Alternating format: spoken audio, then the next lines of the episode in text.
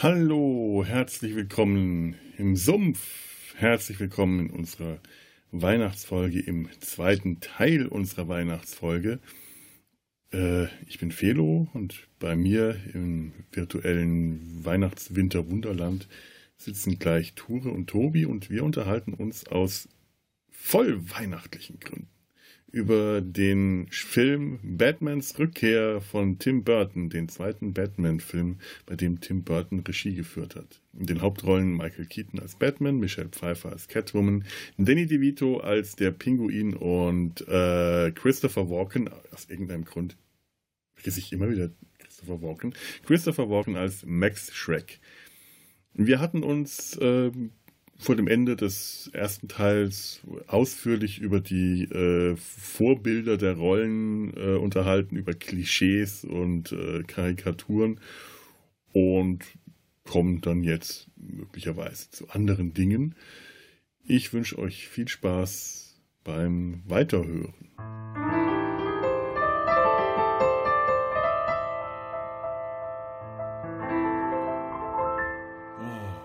Ich, ich glaube, wenn, wenn man aus diesem Film, Max Schreck können wir ruhig weglassen, also wenn wir aus diesem Film vielleicht zwei Filme gemacht haben, ein Pinguin-Film und ein Catwoman-Film.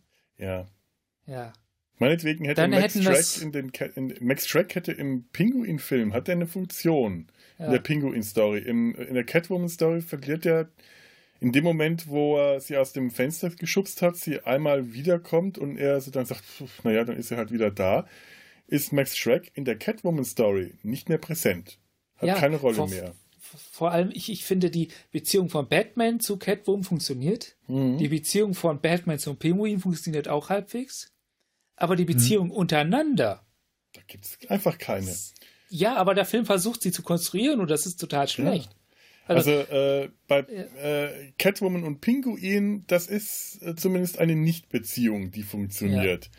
Ähm, also eine ähm, deutliche Nicht-Beziehung, eine Anti-Beziehung. Aber zum Beispiel äh, Catwoman und äh, Max Shrek oder auch Batman und Max Shrek haben keine Beziehung. Die treffen sich in der im großen Finale, wenn äh, der Pinguin die, die Erstgeborenen alle äh, ent- entführen will und statt den äh, erwachsenen Sohn von Max Shrek dann doch lieber Max Shrek entführt, weil Max Shrek ihn halt auch dazu manipuliert hat. Chip. Chip, Das ist doch mal so ein Name für so ein Millionärserbenkind, oder? Ja. Chip.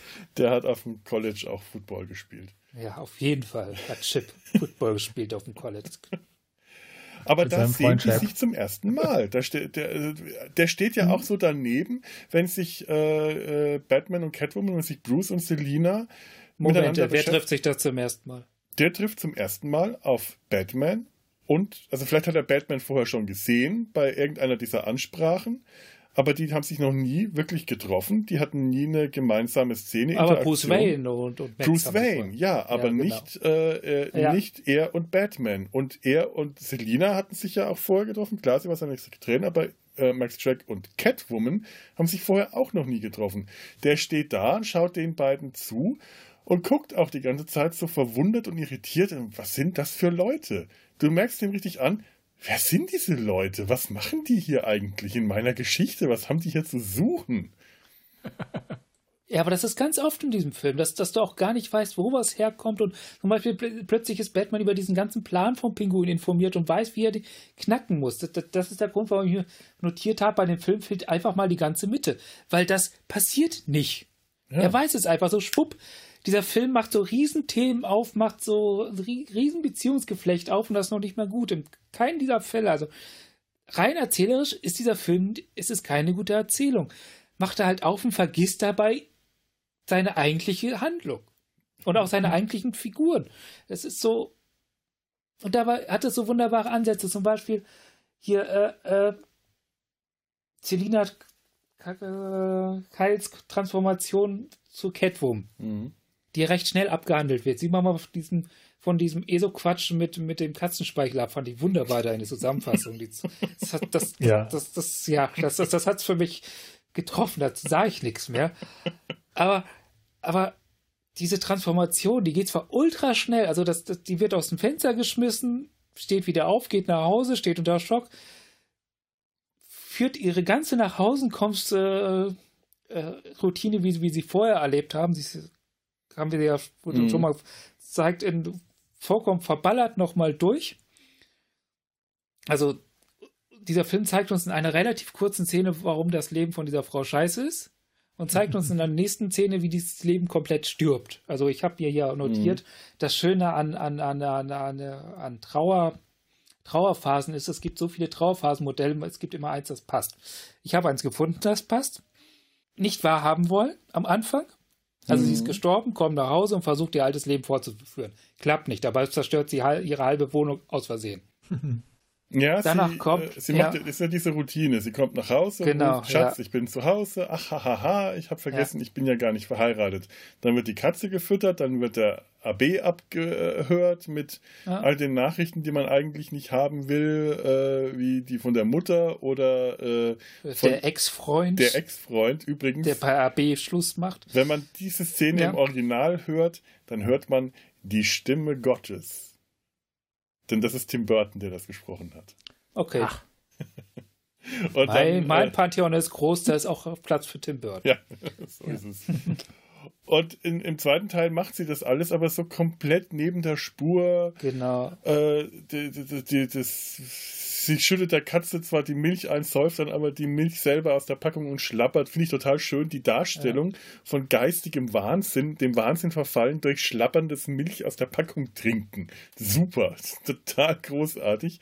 Und erst in dem Moment, wo dann auf dem AB wieder so ein Werbeanruf kommt, Hallo Selina Keil, haben Sie schon das neue Parfum probiert? Wenn Sie davon einen Spritzer auftauen, dann wird Ihr Chef Ihnen bei der Arbeit fragen, Sie fragen, ob Sie nach der Arbeit nicht ein wenig länger bleiben wollen.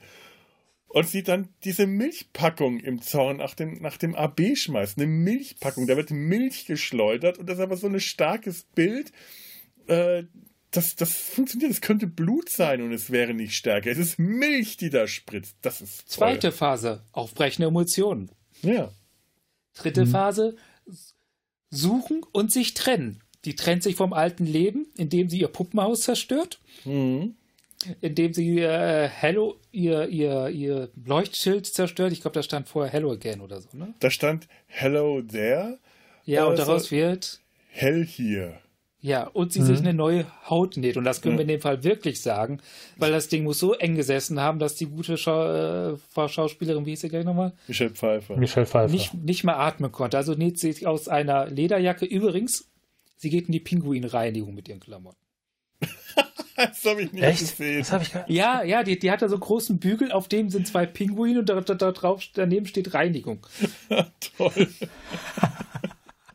Also zerstört sie quasi ihr altes Leben symbolisch, indem sie sich Puppenhaus zerstört oder Zilt zerschlägt und nickt sich eine neue Haut, wo wir bei Phase 4 sind, neu, neuer Selbst- und Weltbezug. Ja. Und danach ist sie auch eine andere Person. Ja, stimmt. Das also, hat sich gelohnt. Ja. Also auch nicht nur, wenn sie das Catwomans-Kostüm anhat, also auch als Selina Kyle ist sie eine andere Person. Ja. Hm. Zeigt sich daran, dass sie Make-up trägt und keine Brille mehr aufhat. Und äh, mondän und verrucht wirkt. Ja, daran erkennt man selbstbewusste Frauen. Sie tragen keine Brille. Das war schon immer so. Ja, ja, so ist ja. das. Oh. und sie hat auch einen wesentlich härteren Gesichtsausdruck. Ja. Mhm. Ich meine, wie egozentrisch ist das bitte? Um sich selbst trauern. Ja. Ja, ja ich unterstelle dem Film jetzt eine Systematik und, und sage dann, was für ein Arschloch.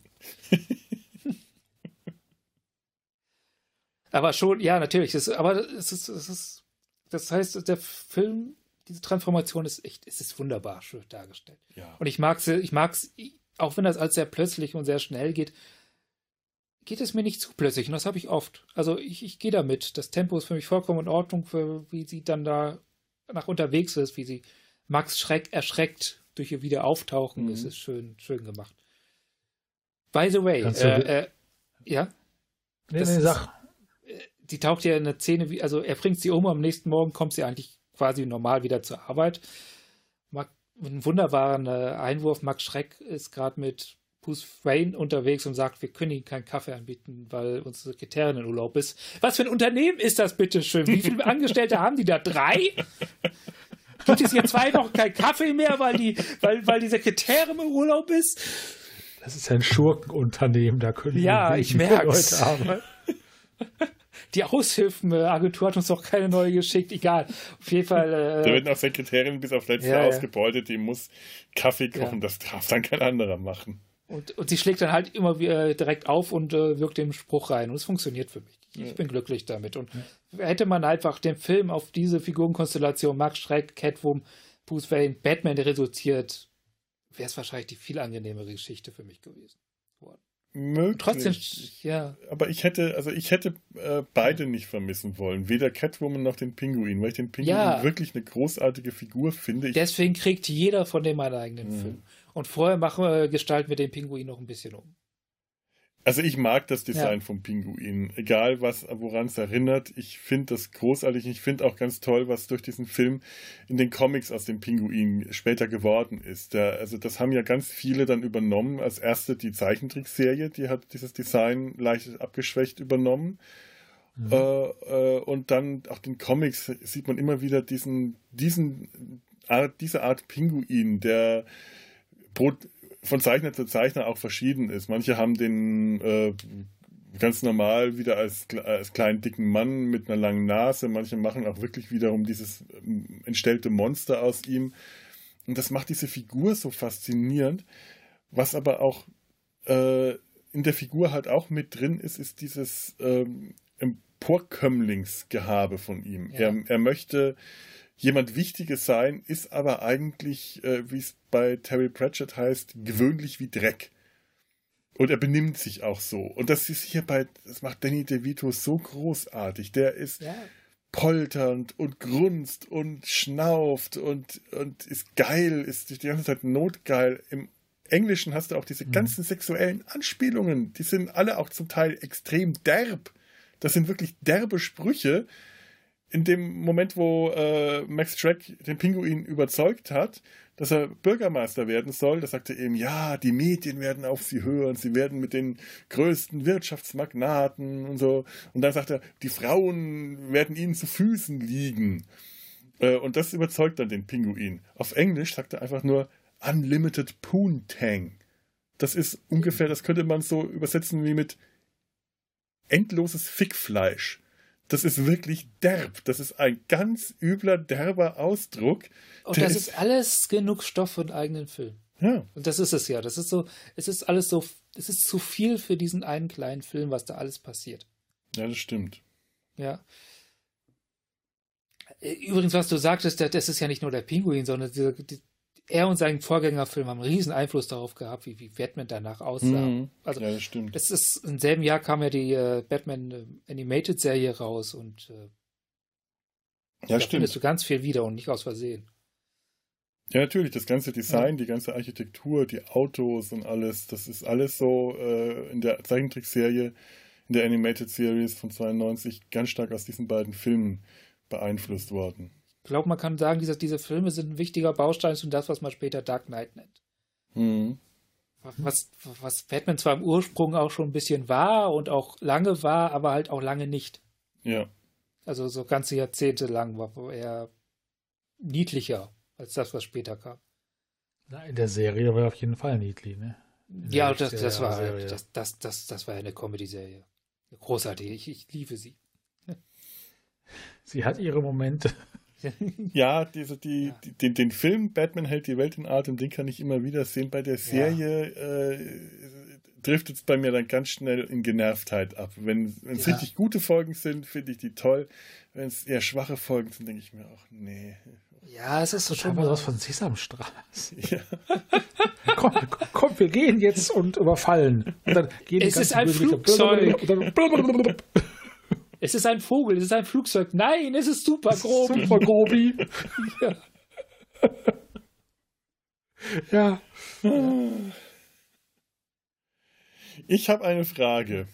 Nein, die könnt ihr mir nicht beantworten, aber ich finde fand schön.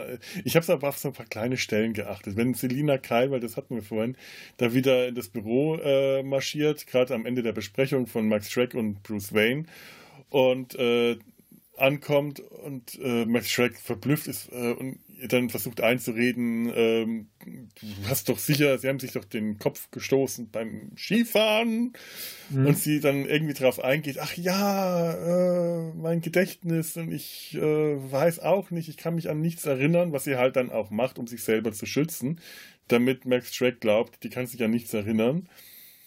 Und dann erzählt sie so einen Quatsch. Ich kann mich zum Beispiel noch erinnern, dass Schwester Maria sowieso damals gekotzt hat und äh, die anderen haben gesagt, das wäre Morgenkrankheit. Und dann erzählt sie davon, sie kann sich erinnern, dass sie damals in der Schule an irgendeinem Tag kein Höschen getragen hat. Und äh, der Junge, der das bemerkt hat, Ricky Friedberg, he's dead now. Er ist jetzt tot. Und ich frage mich, ist sie in der Nacht davor noch hingegangen, hat Ricky Friedberg aufgesucht und hat den ermordet? Nein, die droht das einfach glaube ich gerade. Nicht. Sie droht ihm. Ja, sie droht ihm in der Anwesenheit, sie droht ihm Anwesenheit einer Person, also kann sie ihm nicht direkt drohen, also sagt sie, der jetzt tot ist. Verstehst du? Verstehst du? Verstehst du? Aber ich finde den Gedanken geil. Sie hat den Typen umgebracht, der, ihren, der entdeckt hat, dass sie keinen Schlüpfer hat. Das ist nicht toll. Ja. So der erste Mann, an dem Catwoman Rache übt, ist Ricky Friedberg, der ja damals, als sie zwölf war, unter den Rock geschaut hat. Aber vielleicht ist das ja auch schon lange, schon lange her gewesen, dass das tatsächlich passiert ist. Das ist ja auch so eine Geschichte bei äh, Tim Burton, der immer wieder diese Dualitäten rausbringt, diese zwei Wesenszüge. Äh, die gute Seite, die Seite, sie, sie hat ja auch Meinst ihre du? düstere Seite. Sie war immer schon Psycho. Ja, Meinst du, Batman und Catwoman treffen sich auf einem Maskenball ohne Masken? Als einzige? Ja, Übrigens. Äh, eine Szene, die Nolan fast eins zu eins geklaut wurde und dafür später über, übers, übers Klee gelobt wurde. Ja, das stimmt. Echt? Ja. Weiß ich gar nicht. Ja. Habt ihr eigentlich gesehen, wie der Bürgermeister auf der äh, Feier maskiert war? Der hatte nämlich auch keine Maske auf, aber der hatte einen großen Plastikdolch im Rücken stecken. Ja, die, äh, die, hatten alle kommunizierende äh, Kostüme. Ja. Zum Beispiel ist, ist, ist Chip als Prinz gegangen. Äh, äh, Max Schreck Prinz als allwissendes, sehendes Turban-Monster. Wesen mit dem Dingsbums. Auge Gottes äh, ja. auf der Stirn, ja, genau. genau. Also als Großmachtfantasie. Mhm. Ja, oh, oh, das, das, das war herrlich, wie, wie, wie sich die, äh, das war eine schöne Szene, wie sich die Zirkusgang vorgestellt hat. Und dem Bürgermeister gegenüber. Ja. Die, die, haben gerade eine Rede gehalten und dann stehen plötzlich die Zirkusleute vor ihnen und sagen, wir wollen mit dem Chef der Stadt sprechen. Der Bürgermeister will antworten und sie zeigen Max Schreck und sagen, nein, mit dem da. Angst machen und gleichzeitig äh, ja, die ähm, Machtverhältnisse der Stadt in einem. Ja, und es wurde auch, wurden auch gleich kommuniziert, welche Machtverhältnisse dieser Stadt herrschen. Das Grob ja, Großkapital die, regiert. Genau, die Wirtschaft regiert. Ja. Ja. das ist ja auch, wenn Max Schreck bei dieser zweiten äh, Kundgebung, wo äh, dann das, das Baby des Bürgermeisters dann äh, entführt wird, da steht ja der Bürgermeister äh, auf dem Podium. Ich glaube, daneben müsste dann auch Gordon sitzen, Commissioner Gordon und noch ein paar andere. Und da sitzt dann auch Max Schreck. Der hatte eigentlich gar nichts zu suchen, aber er ist der wichtigste Mann in der Stadt, also sitzt ja. er da. Wenn das Harvey Dent gewesen wäre, wie er ursprünglich geplant war, würde das Sinn machen. Aber Max Schreck sitzt halt einfach da, weil er der Wichtigste ist, weil es ohne den nicht geht. Das, das finde ich auch einen spannenden Unterschied zwischen dem ersten und dem zweiten Film. Beim ersten Film hast, sah Gotham für mich mehr so aus wie, wie, wie, wie eine von einer Fabrik überrollte Stadt. Mhm. Also so eine Stadtlandschaft, die vorkommt, so todindustrialisiert wurde. Also da war nichts schön gestaltet und so, sondern das ist irgendwie organisch wie Wohnviertel und Produktionsgebiete vollkommen miteinander verwachsen, wie so, wie so Borg. Eine Borg gewordene ja. mhm. Stadt. Und die, das kostet im zweiten Film. Also, da hast du auch schon diese Art Deko-Elemente und so, aber das, das sind mehr so die, die aus dem 20ern, diese nach oben strebenden Sachen so und auch wirkt als irgendwie schmutzig und verbraucht. Im zweiten Film hast du plötzlich dieses, dieses, äh, dieses Oberschichten Großfirmenart Deko überall. So eine relativ saubere Stadt, die zwar noch vollkommen außer, äh, außer Form geraten ist, weil, weil irgendjemand irgendwie welche Statuen, halbe Statuen an Gebäude gehängt hat und so. Aber es wirkt alles so, plötzlich hast das Gefühl, so großkapitalistisch. Weißt du, so, so, so, so reich, Mhm. so, so, so. Mhm. Wisst ihr, worauf ich hinaus will? Ja, ja, mit Ja. einer, mit einer, äh, mit einem Hauch äh, viktorianischem äh, Flair, mit einem Ja. viktorianischen und gleichzeitig aber auch mit äh, Faschist, faschistoidem, äh, diese Statuen auch. Genau, ja. Es, ist, es sieht alles, alles irgendwie so ein bisschen glatt polierter aus, so ein bisschen mehr nach Geld. Mhm. Und im ersten Teil hast du es mit einem Bösewicht zu tun, der quasi aus, aus Fabrikabfällen gekrochen kommt. Und im zweiten Teil hast du es mit dem Besitzer als Bösewicht dieser Fabrik zu tun. Im Zweifelsfall. Ja, das stimmt. Man könnte sagen, Batman hat sich von Teil 1 zu Teil 2 in der Hierarchie, Hierarchie hochgearbeitet. Und entsprechend sieht die Welt auch aus. Also plötzlich ist diese ganze Stadt äh, wie, wie das oberste Stockwerk einer Firmenzentrale. Ja, gut, aber äh, ja, ähm, äh, naja, ja, stimmt schon, aber Ja. ganz stimmt es jetzt nicht mit den äh, der, der, der Bösewicht, der sich aus den Firmenabfällen äh, wälzt, das der Pinguin letzten Endes auch mehr oder weniger. Der kommt aus einer Kanalisation und Max Schreck ist eher das Äquivalent zu ähm, äh, Carl Grissom aus dem ersten Film, dem Gangsterboss. Und der war auch äh, auf seine Art äh, High Society, also der Macht, der, der Boss in, in dem Der- schicken äh, äh, Loft, in dem schicken ähm, ähm, Penthouse und so. Der ist aber auch, äh, der hat auch keinen 20 Minuten äh, überlebt, den Film. Stimmt. Ja. Der äh, Industrieabfall hat, äh, hat, äh, hat die Firma übernommen. Ja. Ja. Insgesamt finde ich auch, also es wird ja immer, also ich habe jetzt oft gelesen, dass der zweite der düsterere ist. Ich finde, er ist der brutalere. Aber Mhm. düster von der ganzen Beleuchtung, von der ganzen Szenario her, finde ich den ersten. Ja. Ja, ja, durchaus, das stimmt schon. Der zweite ist der, dem die Farbe fehlt, dem die Farbe abhanden gekommen ist. Ja. Du hast die, äh, die Zirkusgang, die so ein bisschen Farbe reinbringt. Das sind aber eigentlich auch alles keine leuchtenden Farben. Das ist vielleicht ein bisschen rosa von der Pudelfrau, aber ansonsten ro die Rottöne sind alle düster und das leuchtendste ist eigentlich immer die gelbe Gummiente. Und Das der ist- Weihnachtsbaum. Der, der Ja. war, ja, am Anfang der Weihnachtsbaum, diese, diese äh, ganze, dieses, diese, dieses ganze Sta äh, äh, die, die Villa, das Schloss von den Koppelpots, ist alles sehr hell, aber auch Mhm. keine Farben, sondern nur helle Töne. Also keine bunten Farben. Auch da ist die kleine gelbe Gummiente, die an dem schwarzen Kinderkäfig hängt, das einzige, was wirklich einen Mhm. knalligen Farbfleck darstellt. Die Gummiente, diese gelbe Ente, taucht ja dann später nochmal auf. Also nicht nur, wenn in der großen Ente, die der Pinguin dann fährt, sondern äh, auch äh, in dem verlassenen Zoo hängen diese großen gelben Enten in den Bäumen noch. Die, die findet man, wenn wahrscheinlich, wenn man sucht, findet man die noch häufiger in dem Film. Und es gibt sonst wenig bunte Flecken in dem Film. Der ist, äh, der, der ist sehr, sehr, die, die ganze Farbigkeit ist extrem runtergefahren. Ja. Du hast äh, noch Farbe, der ähm, auffällige Farben sind vielleicht noch der, der Lippenstift von, von äh, Catwoman, Mhm. ein leuchtendes Rot. Und äh, dann noch so Momente wie zum Beispiel auf dieser Pressekonferenz und so, wo es dann plötzlich wieder ein bisschen heller ist, wo die Leute alle nett und freundlich zueinander sind. Die Plakate mit dem Pinguin, da ist er dann plötzlich auf einmal alles in Blau statt in seinem düsteren Schwarz. Aber der Film findet immer sofort wieder zu den kalten Schwarz-Weiß-Grautönen zurück. Ja, das hat, hat der Alte halt auch szenenweise gehabt. Also da Mhm. hast du halt sehr dunkle, sehr graue Szenen gehabt. Aber alles, was um den Joker herum war, also sein Hauptquartier, seine Leute, diese Gummi komischen aufblasbaren Gummitierchen, das war alles plötzlich knallig. Also da, da hast du diese, diese radikale Schwarz, Schwarz-Weiß-Heit auf Farbfilm nicht gehabt. Mhm.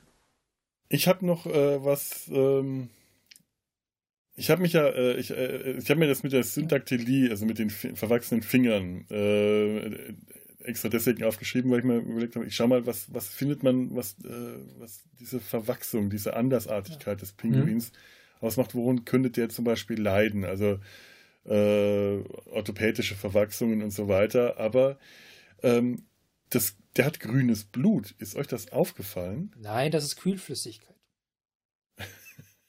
Körpereigene Kühlflüssigkeit. Ja, der, der, der ist, äh, der ist. Wir haben es hier mit Seelenwanderungen zu tun. Nachdem er gestorben Ah. ist, wir- wird er wiederbelebt als Mr. Friedrich Arnold Schwarzenegger und erinnert sich an seinen alten Plan.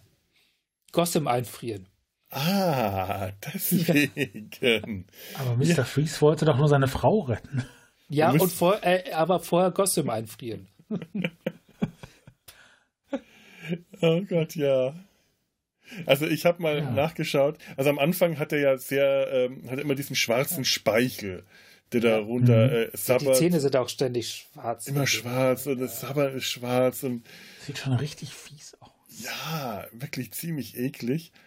Und dann äh, könnte das, kann es ja auch sein, dass ihm da Blut immer im Speichel äh, ist, dass das meinetwegen äh, Zahnfleischblut ist oder so. Also so ganz extrem dunkles Blut äh, wäre Anzeichen auf einen Sauerstoffmangel im Blut. Das merkt, also, äh, weil Blut, das einen hohen Sauerstoffanteil hat, ist höher. Wenn man sich zum Beispiel schneidet, dann ist das äh, hell, meistens hellrot. Das ist Blut Mhm. aus den Arterien. Wenn du zum Beispiel Blut abgenommen bekommst für einen Bluttest, was ich in letzter Zeit, in den letzten Jahren sehr häufig habe und ich, ich muss hinschauen, sonst äh, ertrage ich es nicht, dass mir eine Spritznadel gesteckt wird. Wenn ich hinschaue, Ah, so bin ich auch drauf. ja. Alle anderen gucken immer weg, wo ich muss- auf die Stelle, wo sie mich stechen wollen. Ja, und dann ich schaue will ich, da mal nicht hin, überrascht werden. Ja, Und das Blut, das da rauskommt, ist immer extrem dunkelrot, weil das Ja. Blut aus den Venen ist, das das dann den ganzen Sauerstoffgehalt äh, schon äh, an den Körper abgegeben hat. Also das ist wirklich richtig dickflüssiges, dunkelrotes Zeug. Mhm. Das wäre ein Hinweis, aber am Schluss taucht er dann aus dem Becken auf und dann läuft ihm der, das Blut so aus dem Mund und es ist grün. Das kann einfach ein Fehler äh, aus dem Prop-Department sein, aber es ist grün, wenn es sich mit Wasser vermischt. Und es gab tatsächlich, ich habe das nachgesucht äh, und habe was gefunden. 2005 gab es in Kanada einen Patienten, äh, der grünes Blut hatte. Der wurde operiert und man hat festgestellt, äh, dass sein Blut grün war. Also das, das war äh, der, der ist jahrelang Schmerzpatient gewesen, starke Migräne und hat ein Migränepräparat äh, äh, genommen, äh, Sumatriptan, das Schwefelatome enthalten hat und die haben sich mit den Hämoglobinmolekülen verbunden. Und Hämoglobin ist ja der rote Farbstoff im Blut Mhm. und äh, die haben sich mit den Schwefelatomen verbunden. Dadurch wurde das Rot zu grün. Es hat sonst keine Auswirkungen gehabt und das ist in extrem seltenen Fällen bei dieser Art von Medikament üblich. Und jetzt frage ich mich, ja, ist das vielleicht einfach irgendwas, was äh, an, an, Medikamenten in die Abwasser äh, gespült wurde, was äh, der Pinguin, der da sein Leben in den Abwasserkanälen äh, verbracht hat, Abfälle, Abflüsse irgendeiner Chemiefabrik, die sein Blut haben grün werden lassen. Aber dann müssten die anderen ja eigentlich auch grünes Blut haben da, ne? Weil seine Kumpels leben da ja auch. Oder hat er da ja sehr lange alleine gelebt und ist Also so längere Zeit kontaminiert? So wie ich das verstanden habe, haben die die Pinguinis, äh, Pinguines, Pinguinanes? Pi Pinguine. Pinguinanines aufgezogen. Pinguine. Vielleicht ist ja Pinguinmilch äh, Wenn grün. Pinguine eigentlich äh, Nein, Pinguine äh, geben keine Milch. Was mich wieder auf den nächsten Gedanken bringt, ein Mutant, der von einem Tier aufgezogen wird. Warum gibt es eigentlich kein Turtles-Pinguin-Crossover? es gibt ja immerhin schon ein Batman-Turtles-Crossover.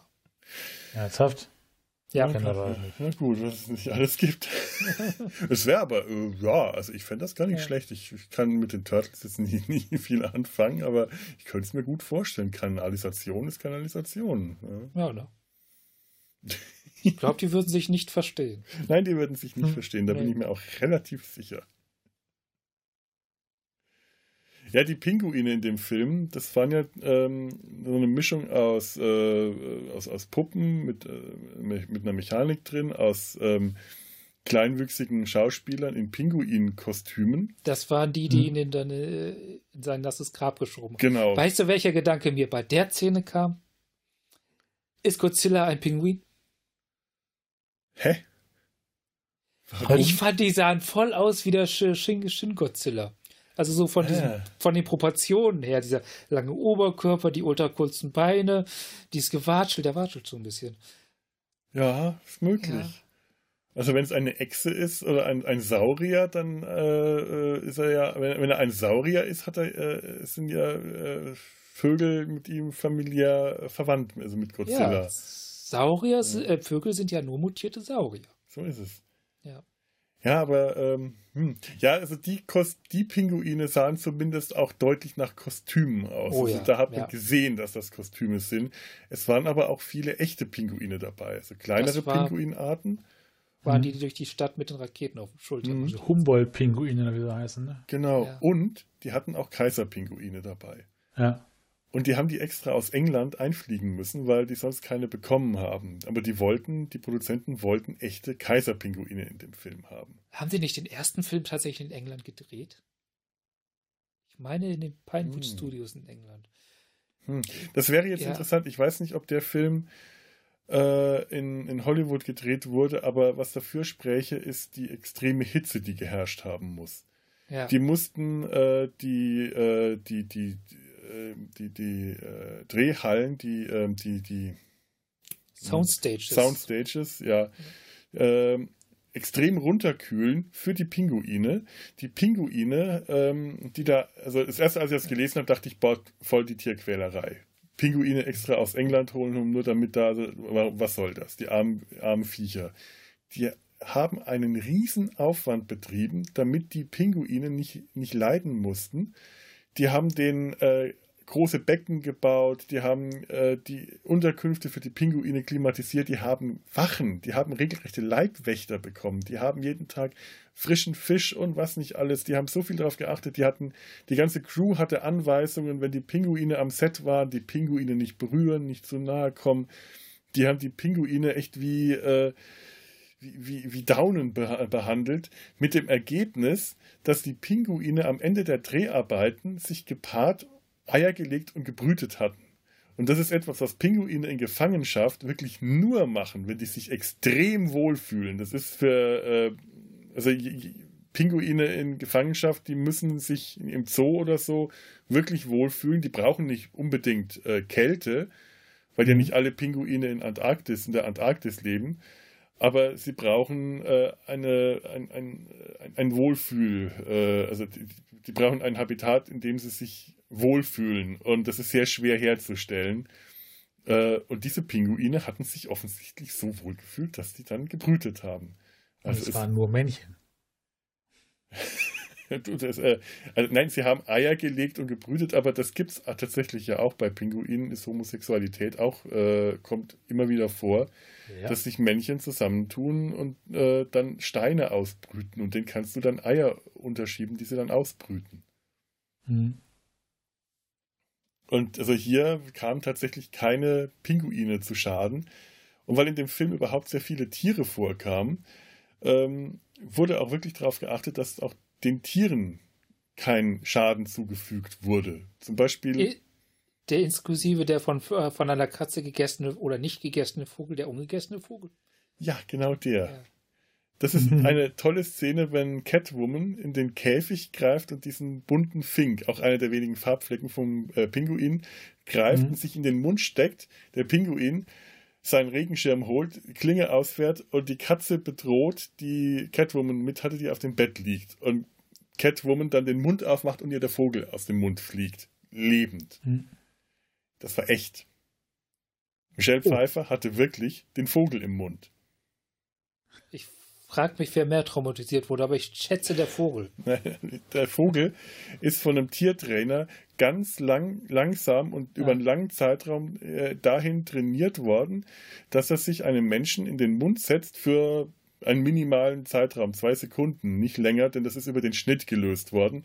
Der Mund aufgeht und der Vogel gerade nach draußen fliegt. Also nicht irgendwie rausfällt oder so, dem nicht in den Mund scheißt oder pickt, sondern direkt rausfliegt. Das haben die am Anfang gemacht, den Vogel in die Hand genommen, in die Hände und dann fliegen lassen. Also immer weiter gesteigert. Dann hat er sich an den Trainer gewöhnt, dann wurde er dann gewöhnt, es bei anderen Menschen auch zu machen am Schluss war das dann bei Michelle Pfeiffer. Die hat den Dummyvogel in der Hand gehalten, hat sich den Dummyvogel in den Mund gesteckt und hat dann so, dass das so aussah, als ob sie was im Mund hat. Dann hat äh, Danny DeVito das mit der Katze gemacht, die Katze bedroht. Und dann äh, ist es durch einen Schnitt gelöst worden. Dann hat der Tiertrainer Michael Pfeiffer den, den Vogel in den Mund gesteckt, ist aus dem Bild und keine zwei Sekunden später hat sie den Vogel aus dem Mund fliegen lassen. Aber das war echt, die hatte wirklich einen echten Vogel im Mund. Und die muss auch selber, soll sogar selber drauf bestanden haben, weil das sonst nicht echt ausgesehen hätte. Und das Gefährlichste war eher, das Riskanteste war eher, man musste die Katze am Bett festbinden, damit die nicht den Vogel angreift. Die wurde erst wieder mit, mit einem nicht sichtbaren äh, Schnur am Bett festgemacht. Die wurde, diese Schnur wurde erst wieder entfernt, als der Vogel wieder sicher im Käfig war. Warum muss ich gerade an Garfield, Küche und Lasagne denken? Oder an Alf und Katze. Deine Augen werden schwer. Du bist ein Krapfen. Ein Krapfen. Ich bringe, ich bringe gerade Beizfürstenfall Brothälften zu äh, kriechen. oh, herrlich. Aber äh, Tierwelt ist auch schön. Ist euch mal aufgefallen, ähm, Batman und Catwoman haben so eine, also die treffen sich ja mehrfach und kämpfen dann. Mhm. Und äh, ja, ist mir aufgefallen. Das ist aufgefallen, ja, ja. würde ich auch sagen. Ähm, die Stelle, bevor Batman um den Weihnachtsbaum fliegt und das ziemlich dumm ist, weil er sich dadurch nur noch mehr verdächtig macht. Sieht aber gut aus. Er steht da auf der Brüstung und klappt seine Fledermausflügel aus. Das ist voll das Imponierverhalten von so einem Vogelmännchen.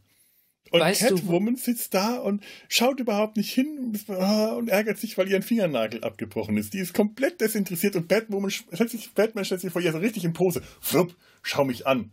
Na gut, dann halt nicht. Schau mir einen Gummimuskel an. Ist, meinst du die Szene, wo er seine Flügel ausklappt und durch die Gegend fliegt, nachdem die, die, äh, das Model, was das, das den Weihnachtsbaum ja. einschalten wollte, von äh, von genau diesem selben Gebäude geschmissen ja. wurde und in der üblichen äh, Filmgravitation stundenlang dabei war, runterzufallen. Also genug Zeit, seine Flügel aufzuklappen und sie noch einzusammeln. Meinst du die Szene? ja, jetzt ja. wo du es sagst. das stimmt. Da wissen wir ja, auf welche Frau er mehr steht. Ja, man muss Prioritäten ja. setzen. Ja, wenn man Batman ist. Aber diesen Batman zählt, äh, für den, diesen Batman ist ja auch ein Leben nicht so viel, ähm, ja, nicht der, so viel wert. Ja, ja, der, äh, Gott, das ist halt einfach nur, das ist Kollateral, Kollateralschaden gewesen. Ein Hedonist. Ein Hedonist. Hedonist. Hedonist. Ich will doch nur Spaß haben. Ja. Und wenn es mir gerade gefällt, einfach Leute umzubringen, dann ist das so. Ich muss sagen, Tim Burton ist auch einer der Filmmacher, den ich dieses sieht cool aus, ist aber Blödsinn wesentlich mehr verzeihe als anderen Filmmachern. Oh. Es gab, gab, gab im ersten Film so eine herrliche Szene, wo er mit seinem Bettflugzeug vor den Mond fliegt und dann runterfällt. Was? Oh. Warum? Aber trotzdem sieht geil aus. Ja. ja. Einfach nur damit er. Wie, vor allem, man, dieses Bild funktioniert ja nur auch außer einer einer einzigen Perspektive aus. Kein, wen will er damit beeindrucken? Und es war eine Wolkendecke, durch die er gestoßen ist. Hat kein Arsch gesehen. Wen will er damit beeindrucken? Aber er macht es, weil es sieht geil aus. Wie funktionieren ja. die Spiegel, wenn am Anfang das Bat-Signal an die Wolken äh, ge ge ge geworfen wird und Bruce ja. Wayne da in seiner dunklen Bibliothek hockt, in seiner dunklen Butze und vor sich hin brütet. Und dann irgendwie der Spiegel auf dem Dach dieses Bat-Signal einfängt, auf einen anderen Spiegel projiziert und das dann in die Bibliothek projiziert und Bruce Wayne und das ist, oh, Bat-Signal sieht. Wie funktioniert das? Wo kommt das her? Es ist scheißegal. Es, es gibt eine aus. Szene, es gibt eine Szene, da gibt der Film das sogar zu, dass er das macht. Und zwar kurz vorm Finale, wo, wo die, äh, wo sie in den, ins Batcave gehen, um, um den Pinguin zu, Pinguin zu überführen, äh, steigt Bruce Wayne in seine wie heißt denn das Ding, das, Leu das man zuklappt und Leute auf. Kleiderkammer. In seine Kleiderkammer. So, den Sarkophag. Ja, Sarkophag. das ist gar kein Sarkophag. Äh, eiserne Jungfrau. Eiserne, eiserne, Jungfrau. In seine Jungfrau durch die er dann runterfällt und ins, ins Batcave rutscht, während Alfred die Treppe nimmt. Also vollkommen sinnlos. Ich nehme lieber die Treppe. Ja. Und der Film weiß es und sagt es uns sogar, dass es vollkommen sinnlos ist, dass er es macht. Denn er könnte auch die Treppe nehmen und es sieht auch keiner außer Alfred. Und Aber er macht es, weil es gut an. aussieht. Weil cool ist. Weil geil ist. Ja, Alfred braucht auch Ja. nicht länger. Der ist zur gleichen Nee. Zeit da unten. Und es ist eine lange Treppe. Das finde ich auch immer wieder so faszinierend. Das ist eine lange Treppe. Das ist auch in allen Comics so faszinierend. Wenn die da die Treppe nehmen. In den Comics nehmen die viel häufiger die Treppe. Das ist eine sehr lange Treppe, die man da runtergehen muss. In den Comics ganz häufig noch ohne Geländer. Und Über der Alfred ist ja nicht mehr der Jüngste. Ja, das Nee. Agil, Der aber hat das nicht der ganze Jüngste. Zeug auch gebaut. Der hat eine geheime, eine geheime Rolltreppe eingebaut, die nur ihn transportiert. ich glaube, Es, es gibt Batman-Versionen, da ist äh, Alfred auch gleichzeitig, gleichzeitig der Chefmechaniker. ja, ja. Ja. Alfred ist so, sowieso äh, jemand, der sehr viel mehr auf dem Kasten hat, äh, äh, also in vielen Comics als äh, vielen Versionen, als man so meint. Ich glaube, es gibt auch eine neue Serie, die Pennyverse heißt, wo Alfred Pennyverse seine eigene Serie bekommen hat. Ich habe, die jungen äh, Jahre. Äh, Ja, ja, ich habe, die, ich habe die Ankündigung gelesen, aber ich weiß nicht, was daraus geworden ist. Ja, mehr weiß ich leider auch nicht. Und ich weiß, dass der in der, in der Serie Gotham, da wird der von äh, Sean Pertwee, dem Sohn von John Pertwee, dem dritten Doktor aus Doctor Who, gespielt. Und da wird er auch, äh, da wird er auch ein bisschen anders dargestellt. Da ist das weniger der äh, schnöselige Butler als der alte Kämpfer, das ist ein alter Sergeant, das ist ein alter Soldat, der auch im Mhm. äh, schon so im Geheimdienst gedient hat und dementsprechend auch äh, viel mehr auf dem Kasten hat. Das, das, das wird bei, äh, das ist eine der positiven Sachen tatsächlich bei Batman v Superman Alfred. Oh ja, Weil stimmt, ja. Der, der hat relativ wenig Szenen, aber da wird auch sehr schnell kommuniziert, dass er halt auch Militärhintergrund hat, weil er einfach die ganze Zeit so blöden Militärpullover Mhm. rumrennt, bastelt an allen Sachen. Der, der, dieser Alfred macht Spaß. Ja, stimmt. Ja. Wobei ich finde, der Film hat einige Schwächen, aber halt auch sehr brutale Schwächen. Äh, einige Stärken, aber auch sehr brutale Schwächen, die es, naja, weniger Spaß machen, die, auf die Stärken zu warten. Ja, das ist auch wieder wahr. Was ich ja bei, ähm, bei also, ja gut, Batman wie Superman ist das äh, Film, den ich einmal gesehen und tatsächlich größtenteils wieder vergessen habe. Bei mir nicht viel hängen geblieben, aber ich mochte, äh, weil ich gerade Gotham gesagt habe, da mag ich den Pinguin sehr. Ich finde, das ist nochmal so eine eigene Version des Pinguins, die so ein bisschen dieses äh, abartige, abgründige, äh, das äh, Danny DeVito hier in die Rolle gelegt hat, mit dem verbindet, was der Pinguin ursprünglich in den Comics war. Halt so ein kleiner, äh, nicht beachteter Typ, der so ein Kleinganove, der äh, mit einer dominanten Mutter aufwächst, die ihn äh, eigentlich so verhätschelt hat, dass er ständig von allen verarscht wird. In den Comics ist es so, sein Vater stirbt an einer Lungenentzündung, also zwingt seine Mutter ihn, immer einen Regenschirm mitzunehmen. Der hat also von Kind auf immer einen Regenschirm dabei und weil oh, er das, das ist ja, das ist hart gebastelt. und weil er, natürlich Ja. ist es, es sind, es sind Comics aus den, was, Ja. was weiß ich, 80ern, 70ern, 60ern Ja. gewesen. Es ist äh, wirklich eine, es ist eine typische Comic-Origin. Ja. Und weil der dann watschelt, so, ein- so ein Hüftleiten hat, dadurch watschelt er dann und eine lange Nase, ärgern ihn die Kinder und nennen ihn Pinguin, Pinguin, Pinguin. Und er, schlei er Okay. rächt sich dann, indem er irgendwann das Ende von seinem ähm, Regenschirm schleif, äh, spitz schleift und einen der Jungen dann verletzt im Gesicht und die anderen äh, äh, fliehen und ihn seitdem in Ruhe lassen.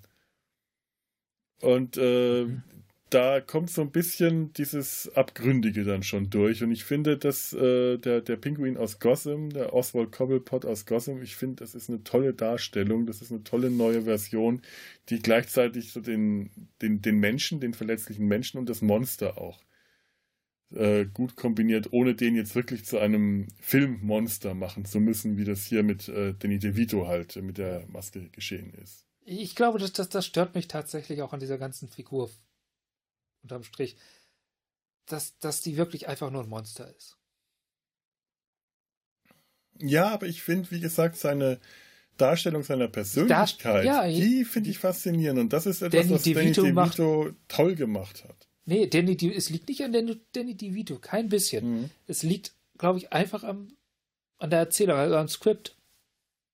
Also an der Basis dieser Figur. Danny DeVito holt, glaube ich, das Maximale raus. Aber da ist nicht viel. Es ist einfach nur ein Monster. Mhm. Ja. Ja, ja, das, ja, ja, es stimmt. Es Ja. ist äh, definitiv äh, rein optisch kannst du aus ihm nicht viel anderes machen als ein Monster. Also, wenn du, also in dieser optischen Vorlage, die man ihm gegeben hat, war wohl nicht viel anderes äh, zu machen. Also man hätte was anderes machen können, aber du hast recht. Äh, vor, vor Tim Burton hätte vor allem was anderes machen können, weil Ja. das ist ja, da sind wir gerade tatsächlich, das ist ja seine Spezialität eigentlich. Etwas nehmen, was so off Mhm. offensichtlich ein Monster ist und daraus einen Menschen machen. Also Empathie entwickeln für etwas, was die normale Erzählung einfach Monster hätte sein lassen. Mhm. Ja.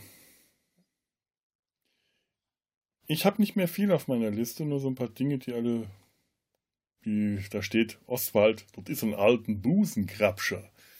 Muss ich immer dran denken, wenn er dieser äh, jungen Frau diesen Pin anheftet oder so richtig dran rumknetet, muss ich immer an den Film aus, äh, äh, an, an Kein Pardon denken, den Harpe Kerkeling und diesen Spruch von dem Vater, das ist ein alten Busenkrabscher. Muss ich damals schon dran denken. Oder vielleicht auch damals noch nicht, weil ich nicht weiß, ob es kein Pardon damals schon gab. Aber irgendwann habe ich dann drin denken müssen. Vielleicht über die, Mu über die Musik? Weil, weil äh, ich fand, das war, das war zwischenzeitlich war das fast wie ein Musical ohne Gesang. Hm. Weil, weil die Musik und, und, und Bewegungsrhythmus so sehr, sehr stark ineinander gegriffen haben. Schon fast wie eine Cho Choreografie. Cho Kann man über jemals das Wort aussprechen? Choreografie. Choreografie. Danke. Oh, oh, oh. Bis, bis, besonders ist mir das bei der Szene aufgefallen, wo, wo Pinguin, nachdem er herausgefunden hat, wer seine Eltern sind, ist er zum Grab der Eltern gegangen, hat Oh. ein Blümchen niedergelegt unter eingeladener Presse wahrscheinlich, Beobachtung. Und wie er da Inszeniert, für die Presse inszeniert, ganz Genau. für die Öffentlichkeit. ja, und wie er zu diesem Grab geht, sein Schritt passt genau auf die Musik. Hm. Also das, das, da greift alles ganz stark und das passiert öfters in dem Film. Das ist, äh, ja. Ja, ja, ich habe auch sofort Ja. die Musik im Kopf. Da, da, Genau. da, da, da, da. Ja. Ja, das stimmt. Das ist etwas, was das. Ja, mehr habe ich dazu nicht so sagen. Das nee, nee, das ist, ja. das ist wirklich, äh, die Musik in, Genau. inszeniert den Film mit, ja. Das ist mehr als bloße Stimmungsmusik. Tobi, wir haben dich ein bisschen untergebuttert. Äh, so Alles gut, ihr hattet sehr viele wie, Fakten. äh, Ich habe sehr interessiert zugehört. Aber hast du noch irgendwas, was du vielleicht uns noch geben willst? Äh, nichts wirklich Spektakuläres. Dann gib uns Also was das ist- Unspektakuläres und wir machen was Spektakuläres draus. Jetzt ist der Druck aufgebaut. Ja, äh, ich weiß gar nicht, wie ich das. Nein, das ist, das ist. Kennt ihr die Goonies? Natürlich. Ja, natürlich kennen wir die Goonies. Da Ich kommt ja die, da, da gibt es ja die Figur des Chester Copper Pot. Und ich habe immer, äh, immer im Kopf gehabt, dass der Pinguin Chester Koppelpot heißt. Also ich habe also die beiden Der- Namen durcheinander geschmissen. Der heißt Oh. auch so. Denn der tatsächlich komplette Name des Pinguins, der wird nur hier im Film nicht genannt, ist ähm, Oswald Chesterfield Coppelpot. Das Ah. kann also kann Chester Copperpot äh, tatsächlich eine Anspielung auf den äh, Pinguin sein. Das ist durchaus möglich. ich glaube. Also Koppelpot Ich glaub, das ist zu hergeholt. ist, ich weiß nicht, klar, Copperpot und Koppelpot ist äh, aber ähnlich genug, finde ich. Und äh, wie gesagt, in den Comics äh, ist, ist der volle Name Oswald Chesterfield Koppelpot. Also äh, ich kann mir schon vorstellen, dass das äh, eine eine Hommage an die Batman-Comics sein könnte. Weil wer war, wer war Chester Copperpot? Das war eigentlich gar keine Figur, die da richtig vorkommt. Ich glaube, der hat nur die Karte gemalt. Oder Ah, okay. war ein So- ehemaliger Schatzsucher da. Ja, jetzt erinnere ich mich. Hm. Und ist ein sehr schöner Film. Ja, ja, ja. Tut auch weh, ihn zu sehen, aber ich finde ihn auch immer wieder schön. Süßer Schmerz. Süßer Schmerz, wie so viele Filme aus der Zeit. Ja. Ja. Das waren tatsächlich jetzt so meine unglaublichen weiteren. Mein Herz ist von Liebe erfüllt. Ich fühle mich 1,50 groß. Ich habe echt gedacht, als ich das zuerst gehört habe, das ist irgendwie eine Anspielung, äh, mhm. dass der Pinguin in den Comics äh, größer ist und äh, dass, dass sie ihn größer gemacht haben. Aber wie groß ist eigentlich Danny DeVito? Weil ich das, kein, das überhaupt nicht einschätzen Sehr konnte. Klein. Danny DeVito ist 1,52 Meter groß. Also es ist tatsächlich realistisch. Und der trägt, der trägt in den Film Schuhe mit äh, Absätzen, ja. Absätzen, aber mit sehr dicken Sohlen. Also wird noch mal ein bisschen größer gemacht. Stimmt. Ja.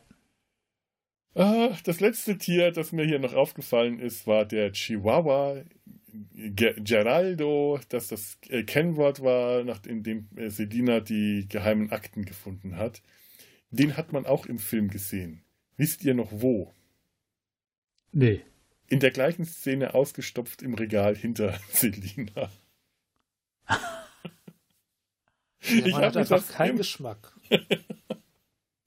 Max Schreck hat seinen Lieblings-Chihuahua ausgestopft und in seiner Sekretärin ins Büro gestellt. So nett. Ja. Okay, ähm, machen wir mal ein, ein, äh, wie heißt ein Resümee, warum das ein Weihnachtsfilm ist. Er spielt zu Weihnachten. Er spielt zu Weihnachten und er greift ganz wichtige traditionelle Weihnachtsthemen auf, nämlich die Familie, die hier großes Thema ist. Der Pinguin, der nach seiner Familie sucht. Äh, man möchte Weihnachten mit der Familie verbringen. Er verbringt Weihnachten mit seiner Familie, allerdings auf dem Friedhof. Bruce mhm. Wayne hat keine Familie, er hat keine Eltern. Er wird auch äh, sofort hellhörig, als der Pinguin von seinen Eltern spricht im Fernsehen. Selina äh, verbringt Weihnachten alleine und nicht bei ihrer Mutter, die ja auf dem AB immer wieder danach fragt, warum kommst du nicht an Weihnachten nach Hause? Ja, sie hat eine neue Familie, die Katze, ne? Ja. Der Pinguin hat eine Ersatzfamilie, seine, äh, sein, sein Zirkus. Ähm, äh, Max Schreck und sein Sohn also da ist eine starke Vater-Sohn-Bindung, die eigentlich sogar noch viel stärker hätte ausgebaut werden sollen. Zum Beispiel, dass der Sohn hatte im ursprünglichen Skript gesehen, dass Max Schreck Selina aus dem Fenster schubst und hat es aber sofort verstanden, weil er seinen Vater beschützen will und wollte das dann vertuschen, was er aber irgendwie scheinbar auch jetzt so gewusst hat. Mhm. Und äh, Max Schreck beschützt seinen Sohn. Am Anfang beschützt der Sohn den Vater, sagt, Dad, ich stehe hier, beschütze dich, hau ab, und später ist es dann genau umgekehrt. Also das, das Thema Familie, das an Wei in Weihnachtsfilmen immer wahnsinnig wichtig ist, das ist hier auch äh, stark, das ist auch stark in, dem, in den Filmen mit eingebaut. Und dann gibt es noch einen wichtigen Aspekt, in dem das ein Anti-Weihnachtsfilm ist. Nämlich in einem Weihnachtsfilm hast du häufig so eine Figur wie den Grinch oder äh, Ebenezer Scrooge, Mhm. Also ein, ein, äh, ein, ein Antitypen, einen Antagonisten, ein, äh, jemand, der dem, dem, dem Sinn der Weihnachten entgegengestellt ist, der dann. Die Weihnachten klauen möchte. Ja, der, der, äh, ein, ein Weihnachten-Hasser, ein, ein Anti-Weihnachtstypen, der dann durch das Weihnachten zum Guten bekehrt wird. Und wir haben hier lauter solche Typen, aber die Bekehrung zum Guten, die versagt. Selina wird nicht gerettet, der Pinguin kriegt keine Familie, er stirbt, der Max Shrek wird getötet, Bruce Wayne verbringt Weihnachten alleine, er kann zwar noch die Katze aufsammeln, aber der hat auch niemanden an Weihnachten. Also das, was in einem klassischen Weihnachtsfilm mit einem Anti-Weihnachts-Charakter passiert, passiert hier bewusst nicht. Und das macht ihn zu einem Anti-Weihnachtsfilm. Dafür versucht der Film die Erstgeborenen umzubringen, wie in einer guten Weihnachtsgeschichte. ich, ich meine, das war in der biblischen Weihnachtsgeschichte, kam das auch vor, oder? Erstgeborene umbringen wollen. Das hatte, äh, der, hatte König der, Herodes der, und so. König Herodes genau. auch vorher. Ja, ja, aber ich denke, ich dachte immer, das Damit wäre, ist das eindeutig ein Weihnachtsfest. War das nicht das ja. Volk Israel in Ägypten mit den Erstgeborenen? Es sollten häufiger mal die Erstgeborenen umgebracht Weil Hallo? es macht ja keinen Sinn, die Zweitgeborenen hey, umzubringen. Ich bin da voll, also, voll dagegen. Aber, aber, aber wären die Zweitgeborenen nicht automatisch den Erstgeborenen, wenn die Erstgeborenen ja, ausfallen? Denkt da mal drüber in nach. In der Ihr lasst mal die Erstgeborenen leben. Das ist den Zweitgeborenen durchaus auch in deren Interesse. Aber ich, Ich denke glaube, in mal, der Weihnachtsgeschichte gab es die Vorhersage, dass, dass ein jüdischer König kommt und zwar der, und der wird der Erstgeborene von jemandem sein, also bringt mal alle Erstgeborenen um. Das kann genau. sein. Und außerdem ist es ja so, dass man die Erstgeborenen umbringt, weil die Eltern die Erstgeborenen viel lieber haben als die Zweitgeborenen. Ja, natürlich. Darum das ist, äh, es ist ein, tut das Ding ein, eine. Bürde, die wir Erstgeborenen halt so mit uns tragen müssen. das kann, Ja. was, soll man- Da können wir nichts Weißt- für. Aber weißt du, was das Beste daran ist? Wir erben später das Königsreich. Ja, Das, was bist du, ein Zweitgeborener? Nee, ich bin ein Erstgeborener, Ah, deswegen okay. erbe ich das Königreich. Ich dachte jetzt gerade, äh, die Logik war nicht ganz. Ja, ja, so gesehen ja. Ja, ja, doch, auf Ja. jeden Fall. Wir erben das Königreich, mein Gott. Ein Königreich zu erben, das will ich doch gar nicht. Wer will denn ein verdammtes scheiß Königreich erben? Macht doch nur Arbeit. Oder das Kaufhaus. Eines Tages, mein Sohn, wird alles das dir gehören.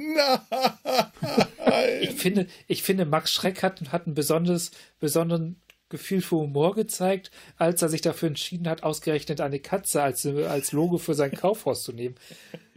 Nachdem dann, äh, bevor seine Sekretärin beschlossen hat, zur Katze zu werden und sein Kaufhaus in die Luft zu jagen. Naja, irgendwas muss sie ja, Ja. inspiriert haben. Das war Gehirnwäsche. Diese Katze sah übrigens aus wie ein boshafter Felix the Cat. ja. Moment, ist Felix the Cat nicht boshaft? Nein, Felix the Cat ist ein Held. Das ist eine Heldenfigur. Der ist zwar pfiffig, aber der ist nicht boshaft. Glaube, Zumindest ich nicht mehr das. als äh, Comicfiguren aus den Cartoonfiguren aus den 30ern, die waren generell alle ziemlich boshaft und haben Ah, ich verwechsel es brutale mit einer, Dinge anderen, gemacht. mit einer anderen Katze, die von. Äh, es gab noch eine sexsüchtige Katze im Comic. Garfield. Fritz the Cat. Fritz the Cat. Fritz The the Cat Cat, von, von Crump, von Robert Ja. Crump. Genau, die meinte ich. Ja, ja. Sexsüchtige Katzen an Weihnachten. So, Ja. jetzt ist Weihnachten und äh, wir sind alle. Der Toll in Stimmung. Weihnachtsbraten brät schon.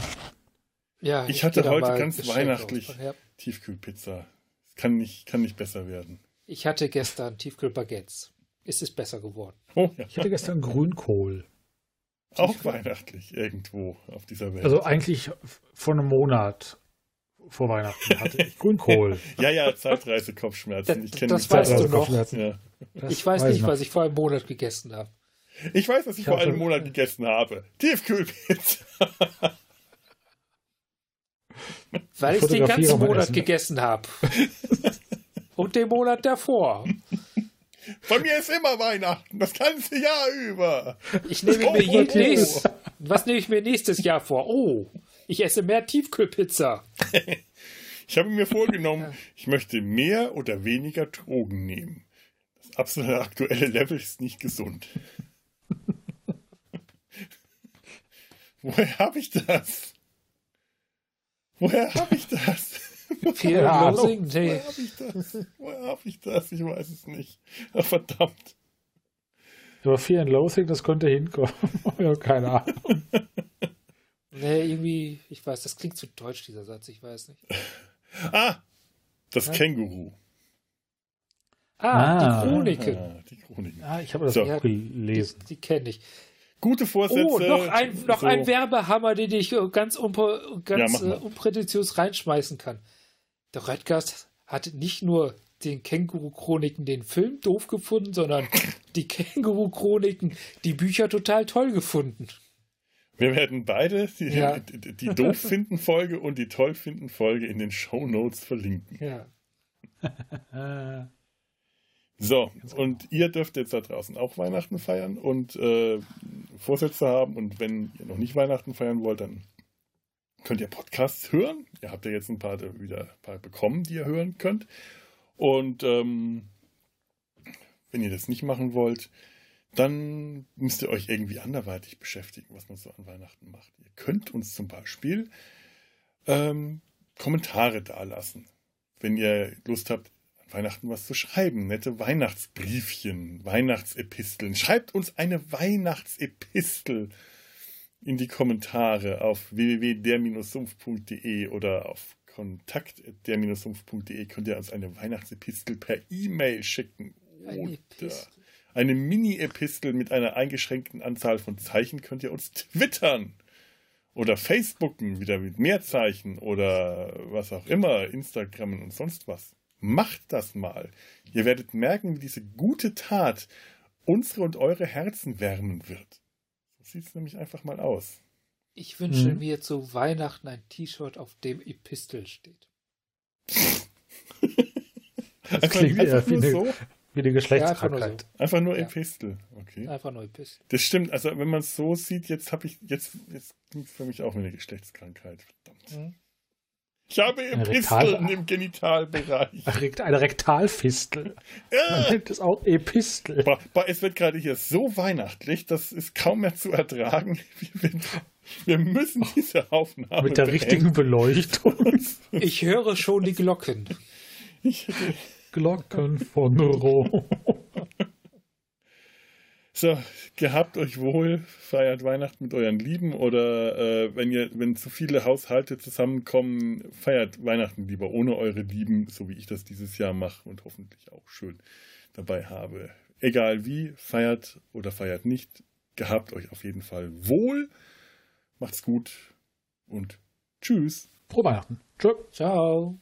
Da, da, da, da da da.